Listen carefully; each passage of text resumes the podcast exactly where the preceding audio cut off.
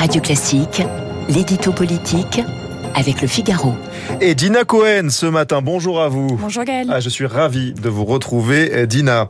Une enquête a été ouverte hier après que des militants écologistes ont saccagé un golf dans le département de la Vienne. Le préfet du département a dénoncé des faits, je cite, intolérables et le ministre euh, a fait part de son indignation. Oui, exactement. Il ne sera jamais possible de dialoguer avec ceux qui entendent imposer leur loi par la violence. Voilà en effet les termes employés par Marc Fesneau en charge de l'agriculture au sein du gouvernement. Les mots sont forts, motivés par les images diffusées par la préfecture.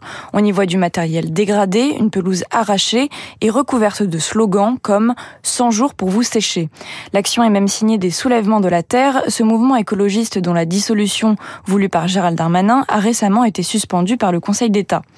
Les faits se sont déroulés en marge du convoi de l'eau, un cortège de cyclistes et de tracteurs qui s'est donné une semaine pour parcourir 300 km et réclamer un moratoire des projets de méga-bassines, ces constructions de réserves d'eau envisagées pour les agriculteurs.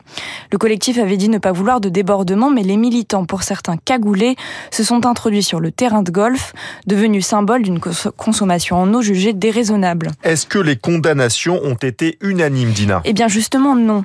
À gauche, on ne s'est pas vraiment bousculé pour réagir. Pas plus tard que vendredi, la secrétaire nationale d'Europe Écologie Les Verts, Marine Tondelier, rappelait pourtant son opposition farouche aux et donc son soutien à la démarche du convoi de l'eau.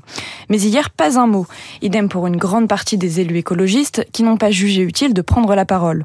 D'autres, en revanche, ont pris position, mais pas pour condamner. On peut ainsi citer Sandrine Rousseau, qui s'est contentée de, qui s'est contentée de réaffirmer force à ce soulèvement.